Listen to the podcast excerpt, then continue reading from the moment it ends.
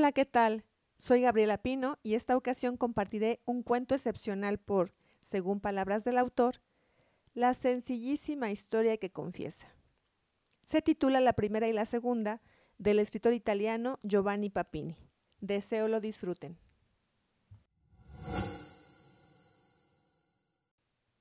Había amado a la primera y ya no la amaba.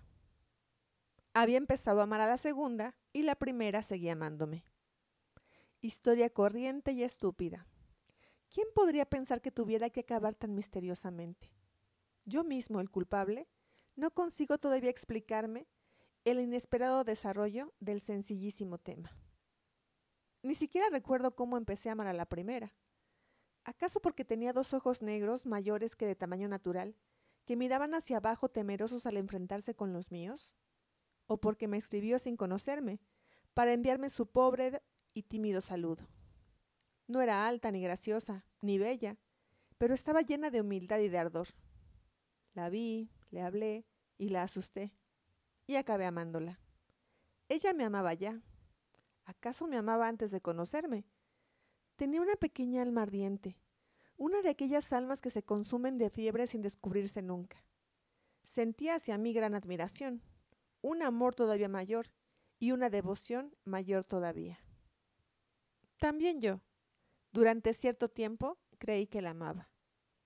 El descubrimiento de aquella existencia escondida me tentaba. La sensación de mi poder sobre ella me excitaba una palabra mía la ponía triste o alegre, desvelada o feliz. Esperaba de mí las órdenes para su vida. Yo le sugería sus lecturas y sus ocupaciones. Procuraba ser una parte de mí mismo, una cosa mía familiar, y nada más. Algún paseo por las siniestras avenidas de cipreses, por las colinas solitarias, o a lo largo de los sauces del río un poco nebilosos. Algún beso apresurado en la oscuridad de la tarde, alguna carta breve e imperativa. Le bastaron para ser feliz. Cada día recibía una, dos o hasta tres cartas suyas llenas de pasión elocuente, en las que se recordaba, describía y comentaba con lírico frenesí cada gesto mío, cada aspecto. Sola en la gran ciudad, lejos de su madre y de la montaña, toda su vida estaba concentrada en este amor. Yo era para ella el universo, mientras que ella era para mí solo una curiosidad pero su amor se hizo tan grande que el mío no pudo durar. Tengo tanto desprecio de mí que no puedo habituarme a hacer el papel de ídolo. Aquella veneración apasionada que sentía continuamente a mi alrededor me irritaba. Saber que cada acción mía era observada, recordada, magnificada con todos sus detalles, que cada palabra mía era escuchada, grabada, repetida, comentada, y que toda mi vida era, para otro ser, un espectáculo, aunque fuera de alegría, me humillaba. Yo quiero ser para mí, vivir para mí. No quiero que nadie entre en mi vida, aunque sea como esclavo. Al cabo de un año escaso comencé a esparcir las visitas, los paseos y las cartas. Y como su pasión no disminuía, sino que aumentaba, le escribí finalmente una carta simple, corta y brusca, para decirle que ya no la amaba, y que no la amaría nunca más, y que dejara de fastidiarme con sus cartas. Yo creí que la momentánea desesperación, el respeto que me tenía y su dignidad la obligarían al silencio, pero fue todo lo contrario. No quería resignarse a callar. Aceptaba, aunque le sangrara el corazón, que yo no la amara ya, pero no quería que le prohibiera amarme. Las cartas siguieron llegando más largas y ardientes que antes. Recordaba con la más minuciosa y patética exactitud cada fecha, cada frase, cada palabra. Cada día repetía que me amaba todavía, que me amaba aún más, que no amaría a nadie sino a mí, que me amaría hasta siempre, que lo obtendría todo de ella, menos el final de su amor. Recurría a los procedimientos más duros y cobardes para terminar con aquella cotidiana invasión postal. No le contesté durante largos meses, o bien le escribí cartas cortas, frías, irónicas, ofensivas, Llegué hasta el punto de devolverle las suyas sin haberlas abierto. Pero todo esto ni cansó ni disminuyó su amor. Me escribía igual, cada día, sin esperar contestación. Era feliz aunque recibiera una carta mía mala. Volvía a mandarme, en un sobreabierto, las cartas rechazadas. Con frecuencia me llegaban flores que ella misma iba a cortar al campo. Una vez recibí una fotografía de mi casa que había tomado ella a escondidas. Al no poder ir conmigo, me esperaba en las calles por donde yo solía pasar. Frecuentaba los sitios donde sabía que yo tenía que ir, y después del encuentro me llegaban larguísimas cartas que describían la funesta embriaguez de haberme visto de lejos. Era imposible rechazar ese amor obstinado. Por eso tuve que decidirme a soportarlo sin dar señales de vida. Durante algún tiempo mis pensamientos sobre un posible enderezamiento del mundo y algunos largos vagabundeos a través de Italia me mantuvieron alejado de las mujeres. Pero un día encontré a la segunda, una mujer que yo ya conocía, pero que no descubrí hasta aquel día. La segunda era una mujer de una pereza animal. La hembra sana, simple, alegre, desenvuelta, voluptuosa, dispuesta a la risa, a la defensa y a la caricia. A mí me gustaban las cosas que son los que tienen que ser, los perros que muerden, los campos sin surcos, el pan hecho de harina y las mujeres sin literatura. Desde aquel día quise a la segunda con toda la energía de un cuerpo. ¿Por qué insistir solamente en el corazón? De 25 años. Pero la segunda, precisamente porque era mujer e instintivamente enemiga de todos aquellos que viven de esperanzas y de palabras, de humo de proyectos y de cigarrillos, no sentía absolutamente nada hacia mí. Reía conmigo como los demás, y eso le bastaba para desahogar su rica juventud y hacer brillar sus bellos ojos serenos. Todas las primitivas artes de los seductores adocenados no servían de nada con ella. Miradas lánguidas, adulaciones, cartas líricas, paseos con o sin luna, calurosos apretones de mano, rápidos intentos de beso. Todos esos intentos y manejos eran acogidos con un estallido de buena risa franca, que confesaba la más tranquila indiferencia de su carne y de su corazón. No por eso podía renunciar a la esperanza de verla un día llorar con la cabeza contra mi pecho, mientras la otra, la primera, seguía persiguiéndome con su inútil amor. Yo continué atormentando a la segunda con mi amor necesario. Un día, no sé cómo, escribiendo a la segunda, copié sin más, cambiándole solamente el masculino por el femenino, algunas frases de una carta que me acababa de escribir la primera. Este escribía muchísimo, y por eso se repetía mucho, pero he de reconocer que poseía un virtuosismo en el estilo amoroso que yo nunca he tenido, ni deseaba aprender. Quemada por la pasión, con toda el alma fija en mi amor, le nacían espontáneamente imágenes e imploraciones abundantes, y con frecuencia absolutamente originales. Aquella mañana, teniendo delante de mí la carta de la primera, mientras estaba a punto de escribirle la segunda, se me ocurrió servirme de la tortura cotidiana para ahorrarme el trabajo de inventar frases nuevas. Mi sorpresa fue grandísima cuando al día siguiente, al encontrar de nuevo a la segunda, advertí que mi última carta le había hecho más impresión que las demás. En lugar de reír durante todo el tiempo como solía, se comportó de manera más azarada, quiso discutir la sinceridad de una de las frases que yo le había robado a la carta de la otra. Y cuando me dejó, me pareció que su apretón de manos fue más tranquilo que las otras veces. Este primer síntoma de victoria me mantuvo despierto durante toda la noche, y aunque fuera sonriendo ante la idea absurda de una magia comunicante, se me ocurrió continuar a propósito lo que había empezado casi por casualidad, es decir, utilizar las cartas de la primera para escribir a la segunda. En un cajón ancho y profundo tenía varios centenares de cartas de la primera. Cada día sacaba dos o tres y de ellas extraía una pequeña antología pasional que luego, con algún añadido, formaba una bella y larga carta amorosa. El sistema tuvo gran éxito. ¿Por qué no extenderlo? Por eso pensé regalar a la segunda algunos libros que me había dado la primera, y los efectos fueron todavía más rápidos y visibles. La segunda hora ya no me acogía con las carcajadas solamente, sino en cambio esperaba, oculta tras la ventana, la hora de mi llegada. Hablando solía tomarme, sin pensarlo, una mano y me la acariciaba y estrechaba nerviosamente. Sus ojos, especialmente cuando estaba a punto de marcharme, se volvían casi lánguidos. Con las palabras rechazaba todo mi amor, pero toda su persona empezaba a confesar el suyo. Un día la primera me envió un gran sobre lleno de violetas silvestres.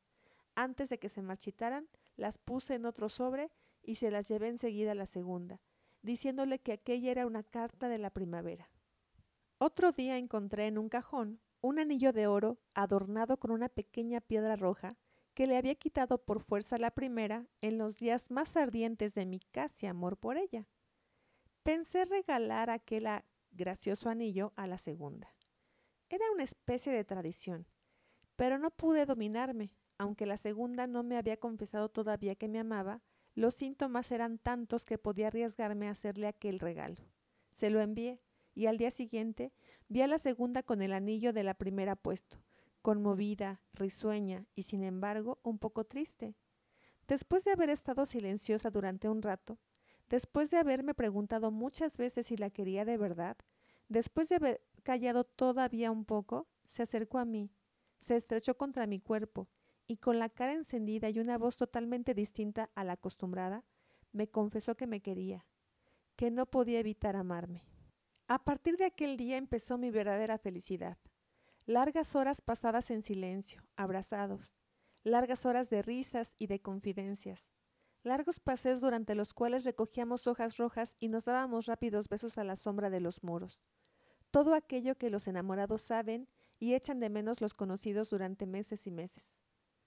La primera seguía enviándome sus interminables cartas, y yo, sin confesarle nada a la segunda, aprendía sus nuevas innovaciones para decírselas a mi nueva amada y durante mucho tiempo duró este singular plagio privado. Esta transmisión de palabras y de otras cosas entre dos mujeres desconocidas y amantes a través de un único hombre, olvidadizo y deseoso. Parecía realmente que se tratara de una oculta transmisión entre desconocidos, conseguida con medios desconocidos. Había observado desde un principio que precisamente los días en que la primera había intentado verme y me había contemplado desde lejos con sus enormes ojos negros, llenos de tristeza y de pasión, la segunda demostraba amarme más furiosamente, mientras que cuando no había recibido ni siquiera una carta de la primera, la otra estaba más callada y esquiva. Notaba estos y otros hechos, pero en el abandono del nuevo y frescor amor, no buscaba ni quería explicarlos, y ni siquiera pensaba en las consecuencias que podía tener para mí esa mágica transmisión espiritual. Yo no percibía todo el sentido de la increíble relación que se había estrechado entre nosotros tres. La segunda me amaba en cuanto la primera me seguía amando.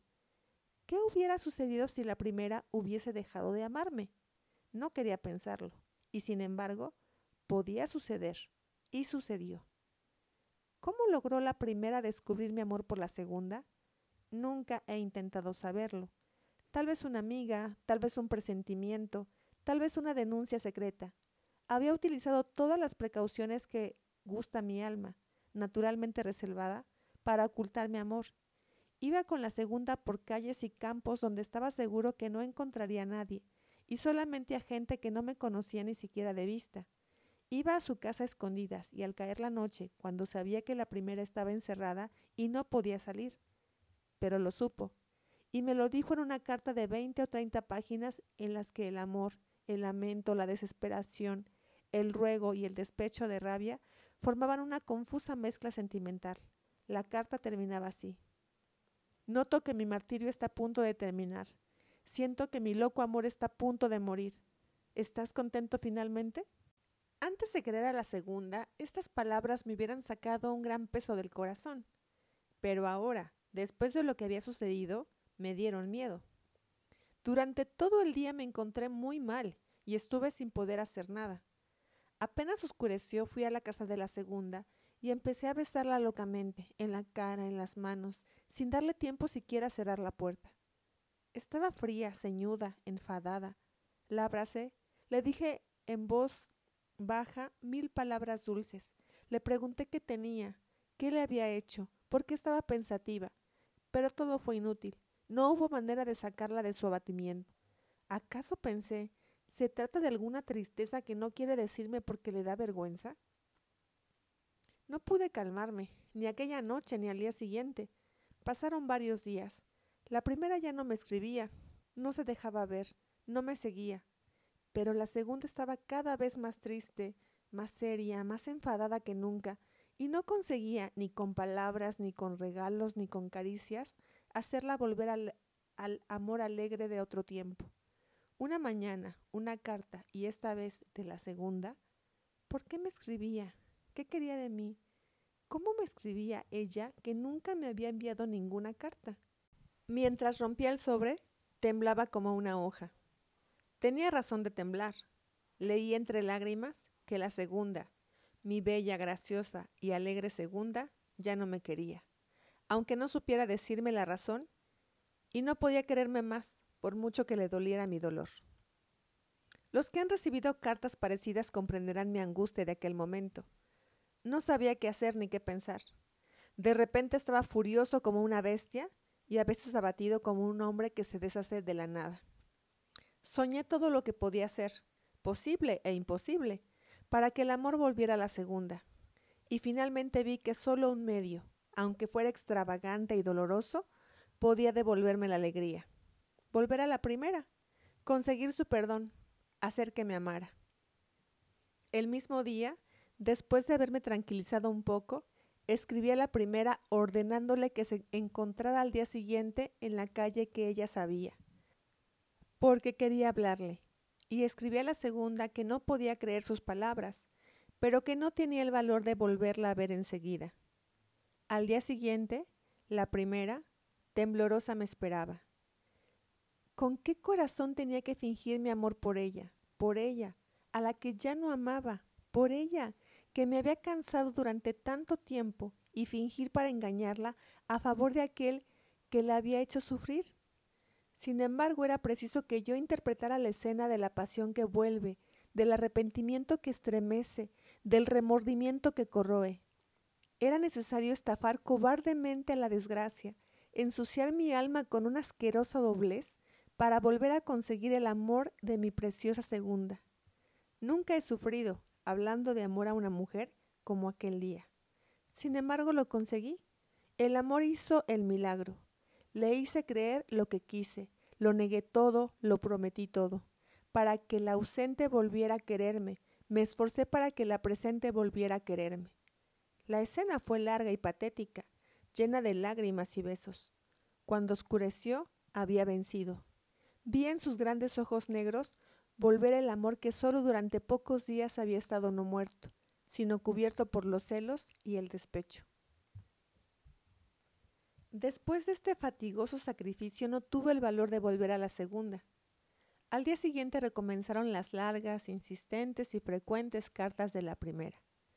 Para asegurar mejor mi victoria, quise acompañarla una vez más a los sitios donde nos habíamos amado en lejanas mañanas de primavera. Volvimos a un sendero escondido, bordeado de cipreses, y corté para ella algunos tallos de remata. Estaba feliz, contenta, loca, no se atrevía a hablar por miedo a que yo desapareciera de su lado, como el fantasma de un sueño. A las pocas horas recibí una carta de la segunda. Pocas líneas. Ven, vuelve, alma mía, te quiero más que nunca, te querré siempre. El otro día estaba loca, vuelve, te espero, no me hagas sufrir más. Aquella misma noche fui a su casa. La encontré como antes, llena de risa, de gracia y de voluptuosidad. Pero el éxtasis de la reconquista tenía que durar poco. El destino no estaba contento. Cegado por mi alegría, apresuré el final de todo. Quise llevar a la segunda al campo como antes, a gozar al ver su bello rostro entre los árboles, la hierba y la soledad. No sé por qué, fuimos por los sitios donde no habíamos estado nunca. Ella misma quiso cambiar de camino y me señaló con la mano una colina toda amarilla de retama. Quiero subir allí, me dijo. Me gusta tanto la retama, quiero llevarme un ramo a casa. Podían obedecerla. Sin embargo, en aquel momento sentí algo en la sangre y sentí que mis piernas temblaban. Detrás de aquella colina estaba el sendero de mis amores con la primera. El sendero con los cipreses durante tantas veces nos habíamos sentado, con las manos en las manos y la boca en la boca. Subimos. Para volver a bajar nos acercamos al sendero, al sendero que no podía volver a ver sin espanto, pensando en la última escena de ficción con la otra. Pero la segunda estaba tan alegre Corría delante de mí, gritando, con la cara enrojecida, los ojos brillantes, las manos llenas de ramas amarillas. De cuando en cuando la perseguía, la atrapaba, la estrechaba fuertemente entre mis brazos y la besaba. De repente oímos pasos y un grito. La otra, la primera, avanzaba por el sendero y me había reconocido. Vi por un momento su cara blanca y sus ojos enloquecidos. Me separé de la segunda y me levanté. La primera se acercaba. Tal vez había ido allí para pensar en mí, para volver a soñar con aquel lugar donde habíamos sido tan felices. Cuando estuvo delante de mí gritó con voz ronca, ¡Basta! Y pasó, y se oyó enseguida un sollozo. Luego desapareció. Miré a la segunda. También estaba pálida y tenía el rostro demudado. Arrojó al suelo la, retama y me dijo, Adiós. Y se alejó como la otra, sollozando. Y desde aquel día ninguna de las dos ha querido volver a amar y las dos me han olvidado, y cada una ha encontrado otro amor.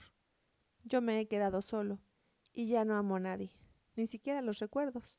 Los escribo como para liberarme. No podríamos esperar un final más justo para este singular triángulo de amor. Espero hayan disfrutado esta historia, gracias por escucharme y hasta la próxima.